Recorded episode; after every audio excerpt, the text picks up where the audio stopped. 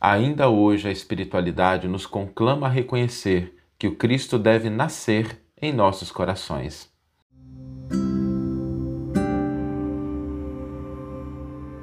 Você está ouvindo o podcast O Evangelho por Emmanuel, um podcast dedicado à interpretação e ao estudo da Boa Nova de Jesus através da contribuição do benfeitor Emmanuel.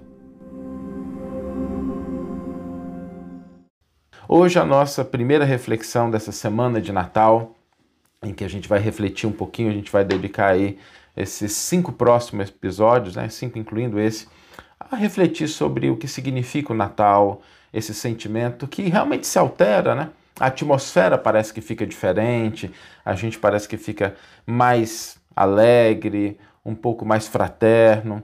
Às vezes as preocupações que a gente carrega durante a semana, nas semanas normais, elas arrefecem um pouco, a gente olha para outras prioridades. E é muito bom que seja assim, porque isso mostra uma predisposição de alma de uma mudança. E hoje nós vamos trazer um elemento importante que é aquele anúncio que o anjo fez aos pastores, que é narrado de uma maneira tão bonita no Evangelho de Lucas, quando o anjo aparece aos pastores e diz que vos trago uma boa notícia, né? um evangelho, uma boa notícia, porque nasceu entre vós hoje um Salvador. E esse símbolo é muito precioso, isso não é simplesmente uma descrição histórica de algo que aconteceu, mas é, sobretudo, um convite, um anúncio que se repete sempre, se repete todos os dias da nossa vida, que é o convite para que Jesus nasça em nossos corações. E aqueles pastores, ao ouvir o anúncio do anjo, se deslocaram de onde estavam para onde o mestre se encontrava. E esse movimento, que na narrativa pode ser meramente um movimento de, de corpos, né? ele representa um movimento de alma.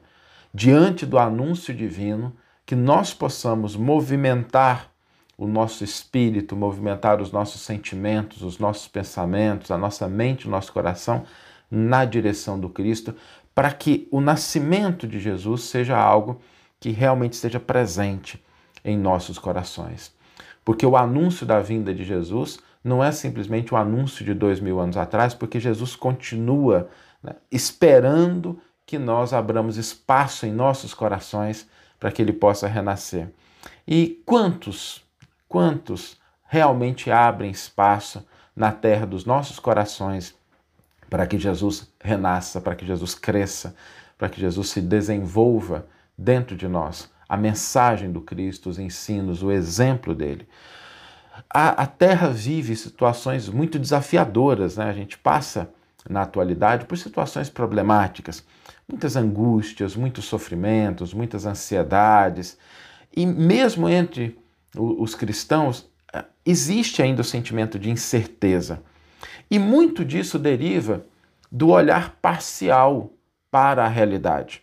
Às vezes a gente olha para os aspectos da política, da saúde, da sociedade, da ciência, e a gente às vezes se desespera, a gente se desanima, porque é um olhar parcial e esse olhar parcial ele é sempre insuficiente para que a gente possa abarcar a totalidade daquilo que acontece com a humanidade. E no cerne, às vezes, da incerteza, da ansiedade, está aquele vazio que ainda não foi preenchido pela chegada de Jesus aos nossos corações. Porque quando o Mestre chega, quando Cristo nasce em nossos corações, a gente começa a ter outra postura diante das dificuldades, diante dos desafios. Eles não deixam de existir. Nós não podemos ser ingênuos em relação a isso, né? Não basta que a gente ocupe a nossa mente com outras coisas e a realidade de imediato se altera como um passe de mágica. Isso não existe. Mas uma coisa se transforma de maneira fundamental e importante: a nossa disposição, a nossa energia. Pensemos, por exemplo, nas alegrias que surgem nos dias de festividade, de Natal, o coração da gente mais leve. O que seria da nossa vida se a gente mantivesse a leveza, se a gente mantivesse a alegria, se a gente mantivesse a esperança todos os dias de nossa vida? O quanto nós não poderíamos agir diante dos desafios da realidade de uma maneira diferente. Às vezes, uma coisa que nos constrange, que nos irrita, poderia ser encarada de algo de, de uma forma totalmente diferente, com a leveza, com o entendimento. E às vezes, soluções que a gente não pensa, quando está no estado, às vezes, de estresse, de agressividade, de ansiedade, podem surgir à nossa mente. Por isso, quando a gente pensa no nascimento de Jesus, a gente deve sempre lembrar que esse é um convite a quatro elementos. Em primeiro lugar, é um despertar pessoal, né? é algo que diz respeito a cada criatura.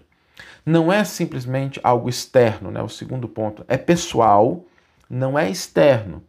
E nos convida a deixar uma posição em que nós nos encontramos, a posição do ser humano velho e caminhar na direção do ser humano novo de nos transformarmos, de nos renovarmos, da gente fortalecer a alegria, a esperança, a vontade de experimentar a vida com outra luz que ressurge em nossos corações, que é a luz do Evangelho, que é a luz do Cristo. Então, Natal é, sobretudo, transformação pessoal, íntima, não é a transformação externa, que nos convida a esse movimento, esse deslocamento na direção do Cristo, nas proximidades com a mensagem imortal do Evangelho. Que a gente possa começar essa nossa semana de reflexões de Natal com esse espírito de renovação, de energia, trazendo realmente o Cristo para a terra dos nossos corações, para que ele nasça hoje e sempre dentro de nós.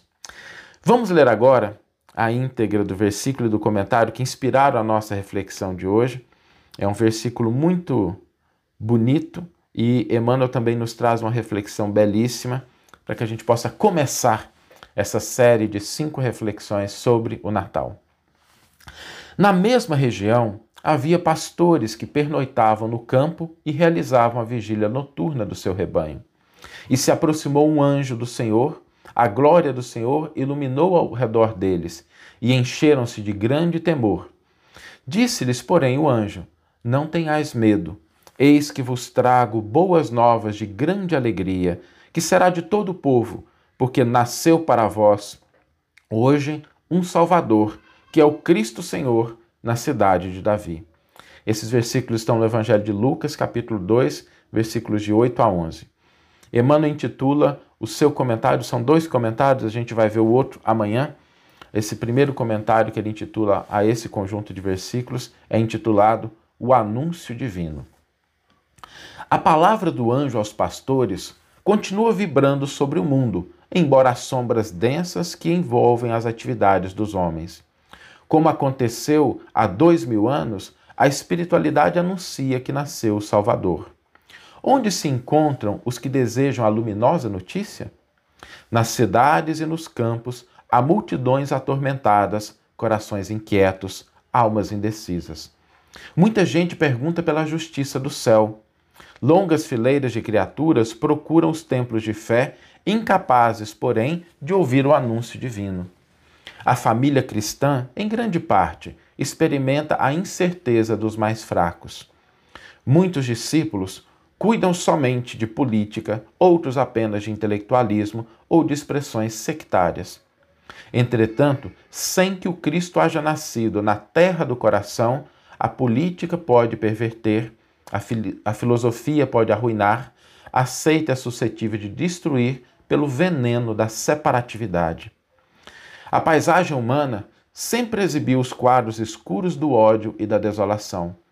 No longo caminho evolutivo, como sempre, Há doentes, criminosos, ignorantes, desalentados, esperando a divina influência do Mestre. Muitos já ouviram ou pregaram as mensagens do Evangelho, mas não desocuparam o coração para que Jesus os visite. Não renunciam às cargas pesadas de que são portadores e, cedo ou tarde, dão a prova de que nos serviços da fé não passaram de ouvintes ou transmissores. No íntimo, não obstante a condição de necessitados, guardam ciosamente o material primitivista do homem velho. Esquecem-se de que Jesus é o amigo renovador, o mestre que transforma.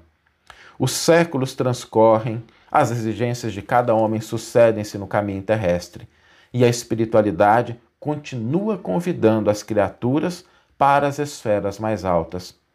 Bendito assim todo aquele que puder ouvir a voz do anjo que ainda se dirige ao simples de coração, sentindo entre as lutas terrestres que o Cristo nasceu hoje no país de sua alma. Que você tenha uma excelente manhã, uma excelente tarde ou uma excelente noite e que possamos nos encontrar no próximo episódio. Um grande abraço e até lá.